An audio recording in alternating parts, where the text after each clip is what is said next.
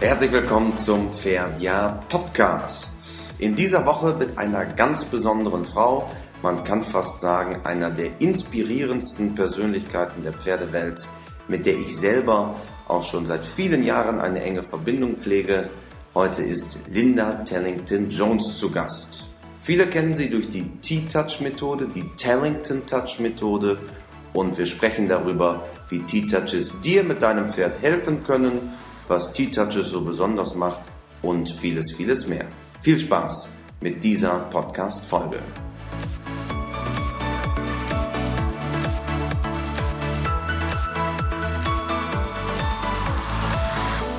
We are very excited to have one of our Ferdia stars with us today.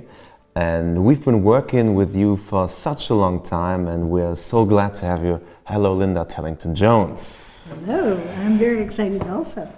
Linda, you've been around in the horse, world for so many decades. You've been treating horses in Europe, throughout the world, in the States, and uh, you brought your word out for the T touch and the T touch method.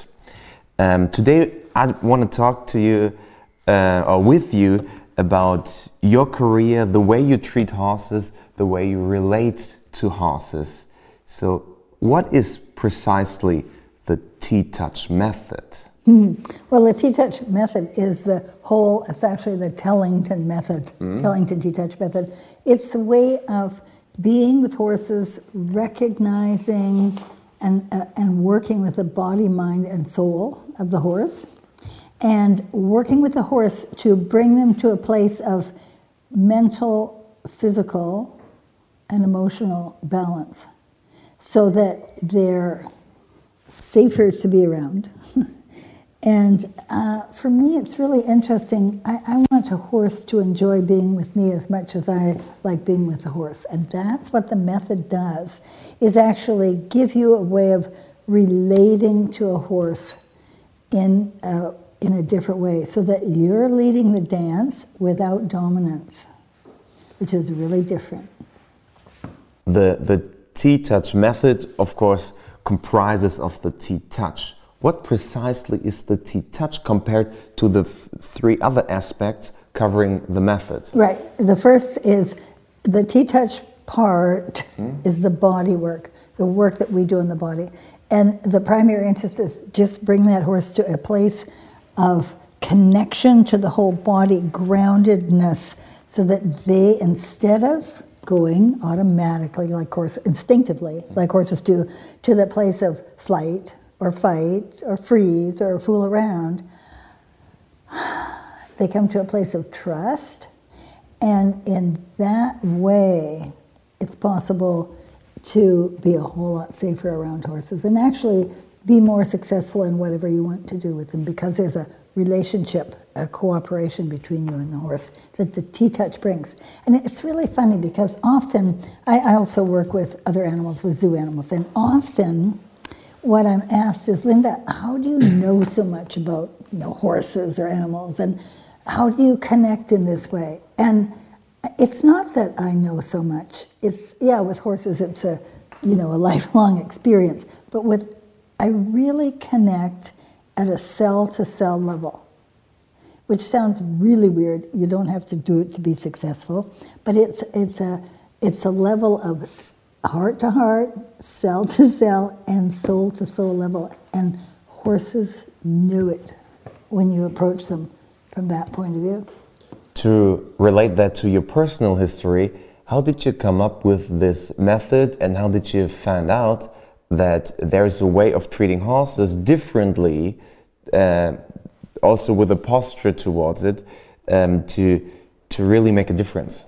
Well, I I'm really blessed that I had to ride to school for the first six years of my life. six years old, stuck on a horse that my father bought for me, ride down the road several kilometers to school with my cousins. In Canada. In Canada, right, in the rural Canada, in Gibbons, Alberta. And, um, and so, I mean, I rode every single day.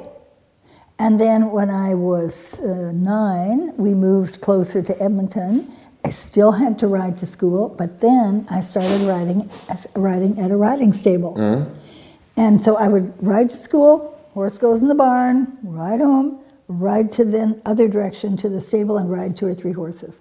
And so I was really, and I was really blessed to have a, a grandfather who put his hands on horses in a way that was different. I mean, I can remember very well when I was maybe maybe nine or ten, and we were, I was looking at a horse with him, and and he just gave me a connection through my hands on that horse that I think has probably influenced everything I've done. Odd. It's odd when I think about it, and um, so. I, I started catch riding horses in horse shows when I was like 12, in big horse shows, nine day shows. Rode a lot of really good horses, won a lot. And um, then I actually, I, I, don't know how long you want this story because we could actually do several go, podcasts. Go, go on, on forever, probably. right, so we have to cut it short. So let's, we'll cut this short. But, but what really interests me is there's a scientific background to your method. Yes. Unlike many other methods out there. Right.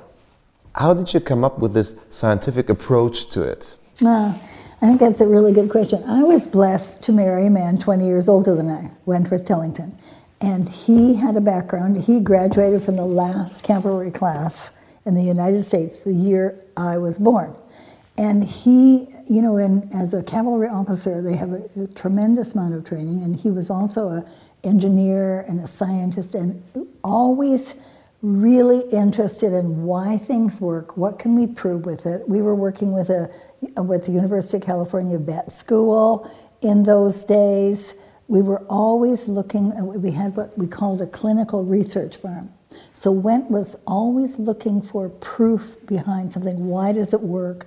How can we be more successful? And the thing I'm really lucky about, his Went's whole philosophy was this idea that you don't hoard information, you share information. And that's really different in the horse world because everybody wants their secrets, why they're successful. And, and Went's whole concept, how can we share? And so I, you know, kind of grew up, you can say, with this idea um, how can I better understand what's behind the reasoning for horses, doing what they do. I mean, of course, reading a lot, studying a lot, but also doing these studies on pulse and respiration and temperature, and because we did a lot of endurance riding, and we were always looking for better ways to feed horses, better ways to transport them, better ways to train them. Of course, that's been one of my primary focuses since I was 12, actually. How do we train a horse without bucking them out, mm. without them being traumatized. And that's what I've been doing, you know. Still nowadays, there's plenty of equine research going on. But what were your key findings that you that you um, transferred into your method? Hmm.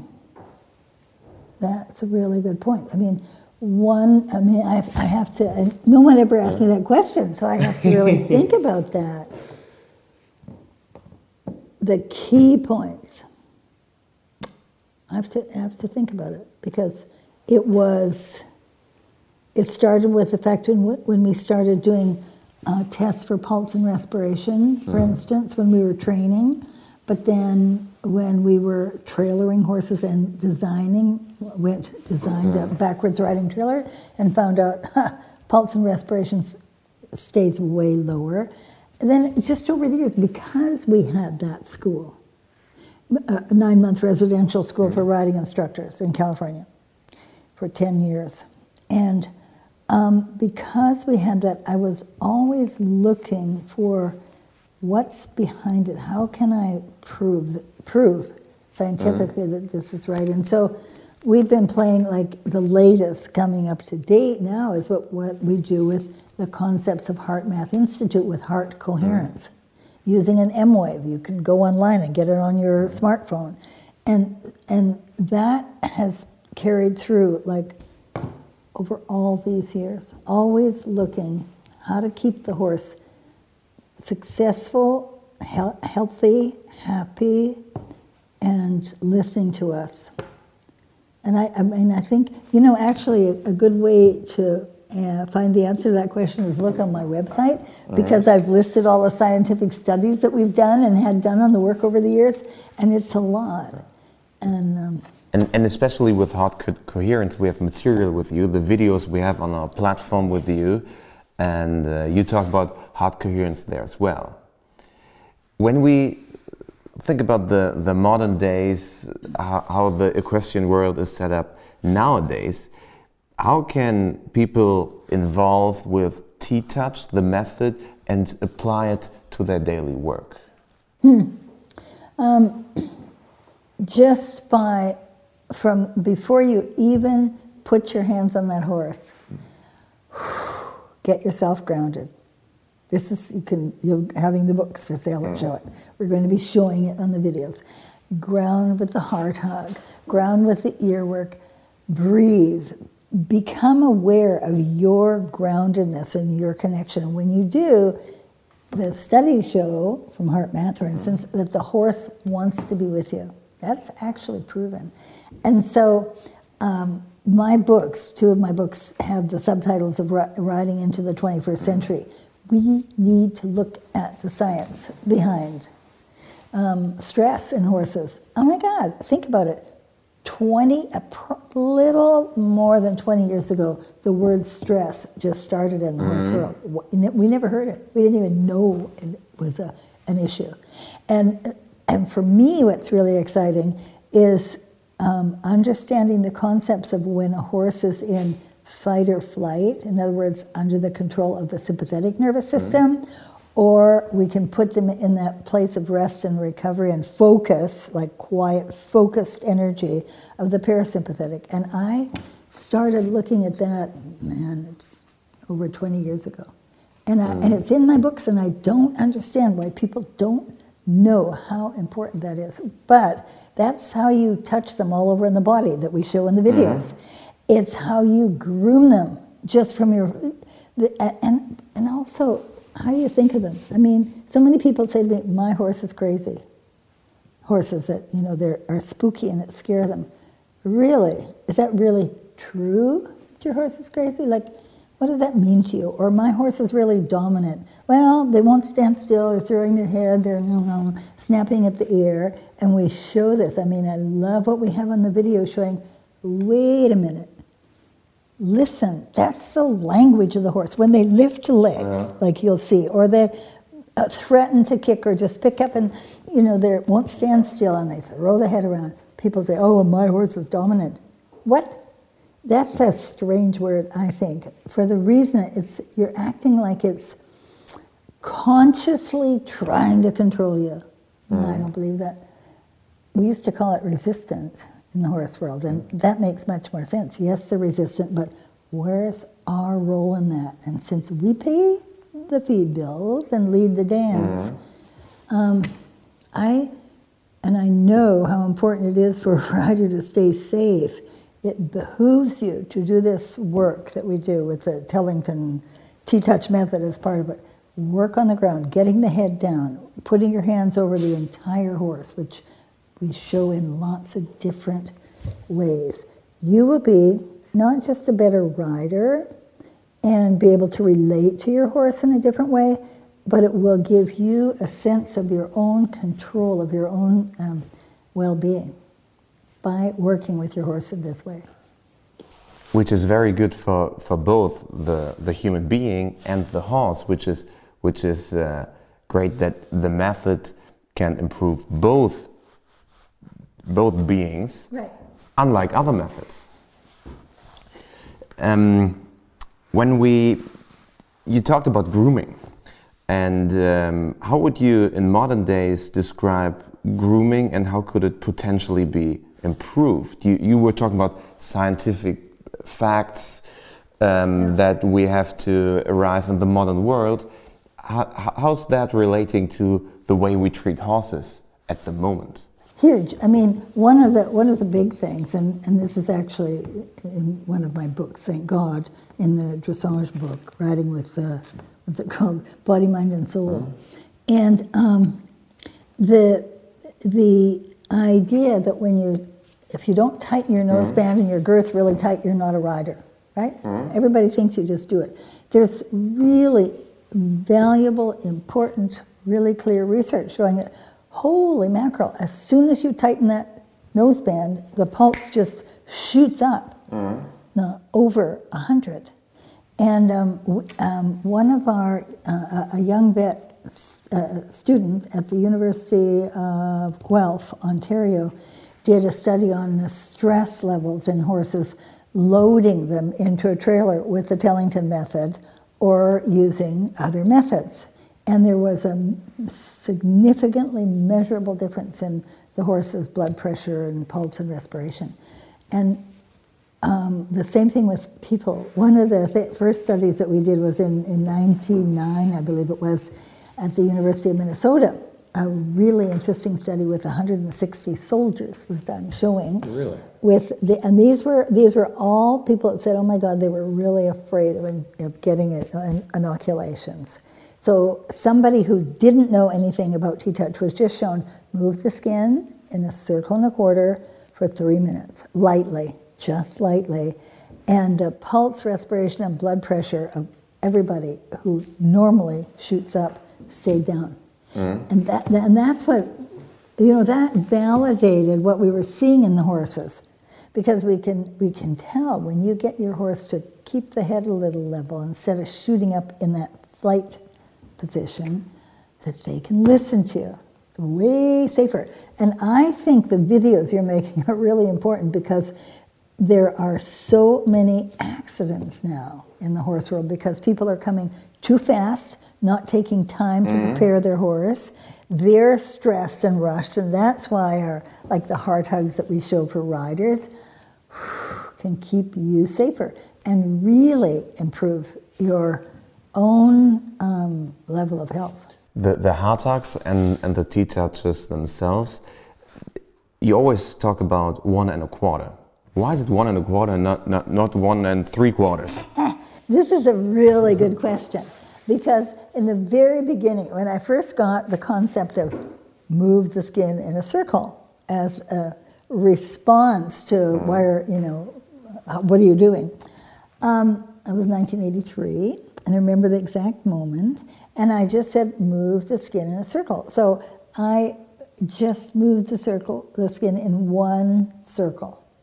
And that is, I would start at one point, go around, and stop at that point, which is better than going nah, nah, nah, nah, nah, nah, and several mm-hmm. points because I have to stay present. Okay, good. The only thing is, when you only do one circle, it, nah, it just didn't feel finished. So he said, okay, do one and a little more.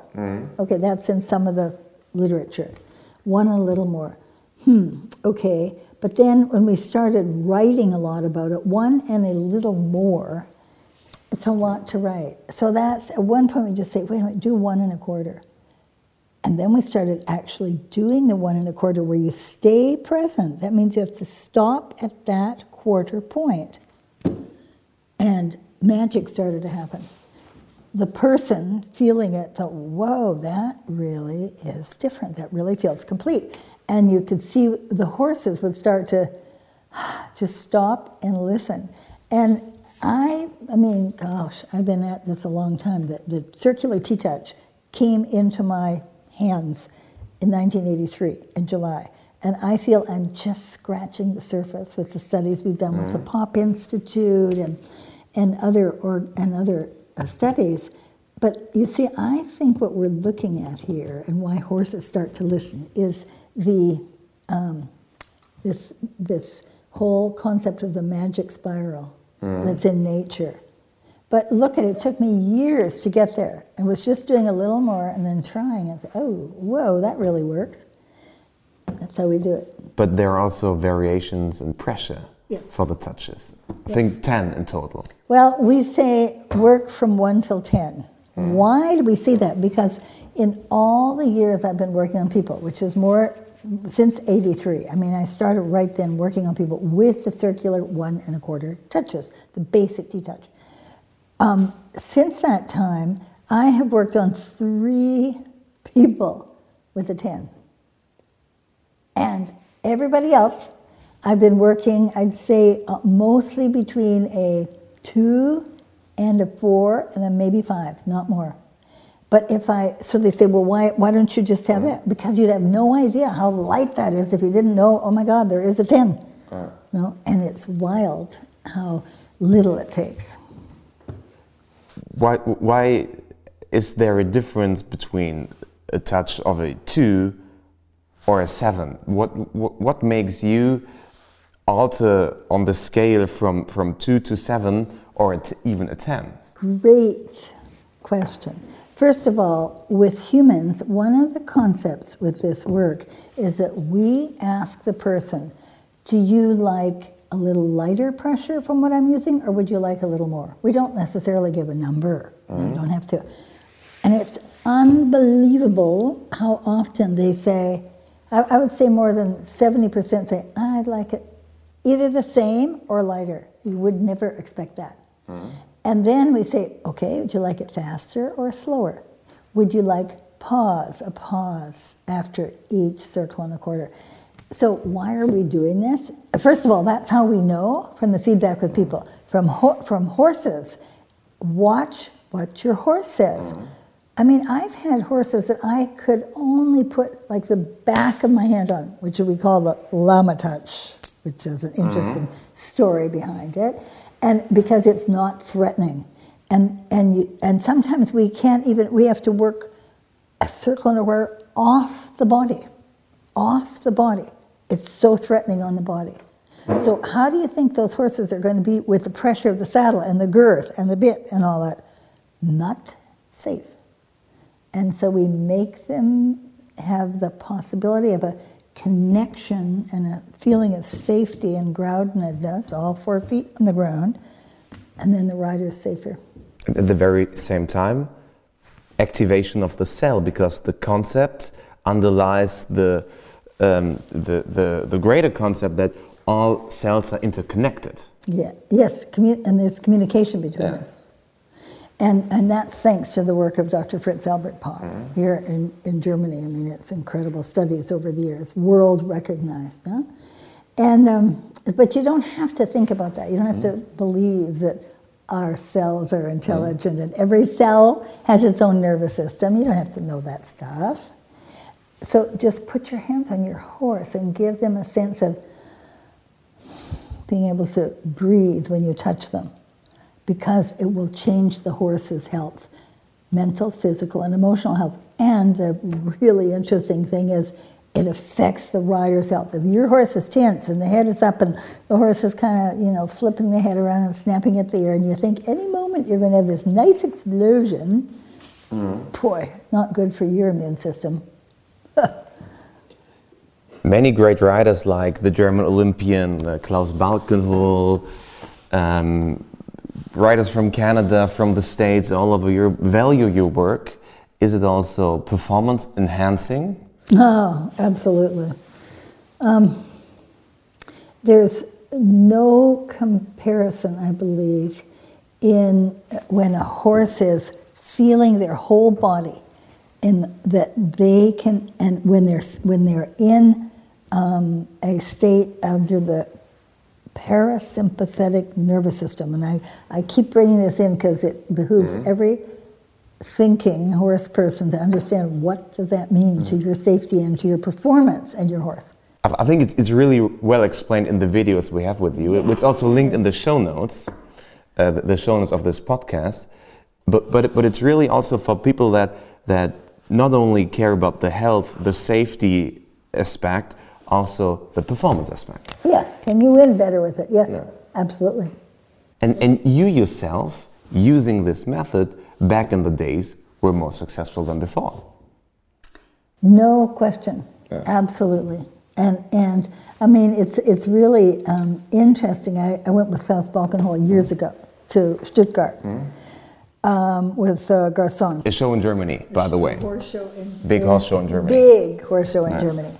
And normally, this stallion, after the, he wouldn't sleep well, mm-hmm. he wouldn't eat well at a show, and after he'd be like pretty good the first day, and he'd get less and less um, successful as the day went, as the week went on, mm-hmm. because he didn't sleep well, because he didn't really, he didn't rest, didn't rest and eat, and so I would work him every day, 30 minutes, 6 o'clock in the morning, 10 minutes before Klaus rode, and the horse won the Grand Prix, the Grand Prix Special, and the Kür that year.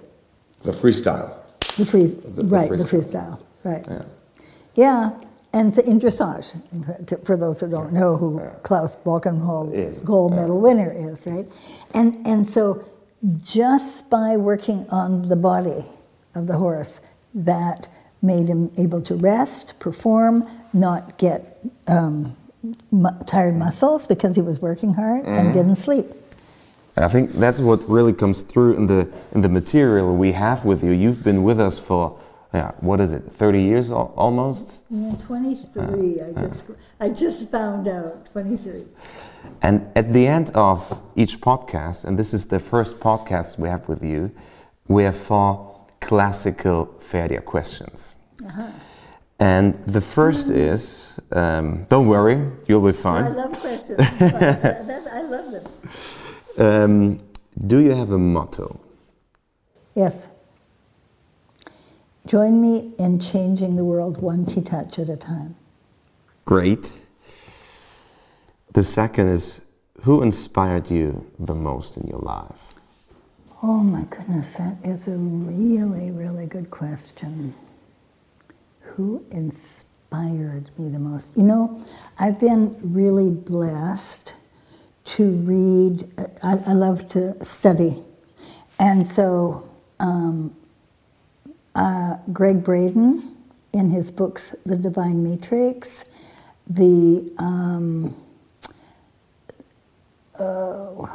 the one of his books is uh, Secrets of the Lost Mode of Prayer. He's a scientist who has turned philosopher visionary. And so that's been a huge, his work has been a huge inspiration.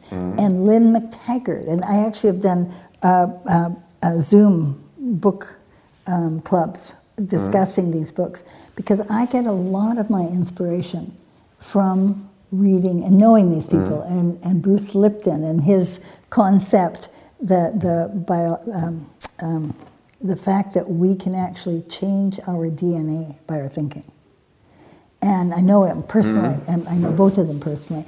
And so these visionaries, these who are bringing these concepts into the 21st century, that we, with proof from all the studies that have been mm-hmm. done, showing that what we think actually affects what um, The, the Our way we are- treat horses. the way we treat horses, but and the way our lives are. And mm-hmm. so that's why one of my well, ask more questions. I don't want to talk too much. So we, we recognize there are plenty of people that inspired you. There are a uh, lot, but I uh. have to really, I have to think about them. Uh. And, and that I, I, many, many hmm? people inspired me. Let me just see if I can kind of pick out of the air, uh, um, I was going to say a human other than an author. I mean, seriously, I, I am so influenced mm-hmm. and so grateful for, for these incredible visionaries that we have in the 21st mm-hmm. century. You know, and, and actually, I, I want to tell you one it's really cool about, and it relates to our horses, and it's Dr. Larry Dossey mm-hmm. in his book, um, oh God, which I've written, I've read quite a few. I'll, I'll think of it, the, the title in a second. In his book, I memorized this statement that the mind, our mind, is infinite. That my mind touches and is touched by everyone's, mm-hmm. and all minds are linked. And this is true with our animals too. And so when we know that what we think and what we feel emotionally actually affects the performance of our horse. Mm. And so we need, in the 21st century, as riders, to understand what that means with our breathing, with our positive mm. thinking, with our heart coherence. And I mean, for me, like practicing, instead of saying, oh, my horse today wasn't good, say, wait a minute, what did your horse do today that was good? Mm-hmm. Whenever you focus on the positive instead of what went wrong, your life, you'll, you'll be more successful. Maybe that relates to the next question, the the third of our four classical Pferdia questions. if you could recommend one thing, only one thing, Linda, to a rider, what would it be? Oh, that's a really simple one. And that is like a mantra that, thanks to my mom, I've had, I mean, as long as I can remember, and that's treat your horse as you would like to be treated. It is the golden rule mm. for humans and for human horse relationships. And the last is please complete this sentence for me. For me, horses are. Oh, for me, horses are uh, connection to the whole universe. And why do I say that? Think about Pegasus. Mm-hmm. how many little kids, girls, I don't know about little boys, how that is for little boys, but for little girls, they dream about Pegasus. Now. Sometimes boys dream about them as well. Good, I'm so relieved. Thank heaven. Because that connects us, connects us to something bigger than we are. It's not just here, me, the rider. When I connect with my horse from that point of view of seeing the individuality of that horse, and treating them as though they can understand what I'm feeling and thinking, my performance, my relationship, my life, my health, mental, physical, and emotional, will change.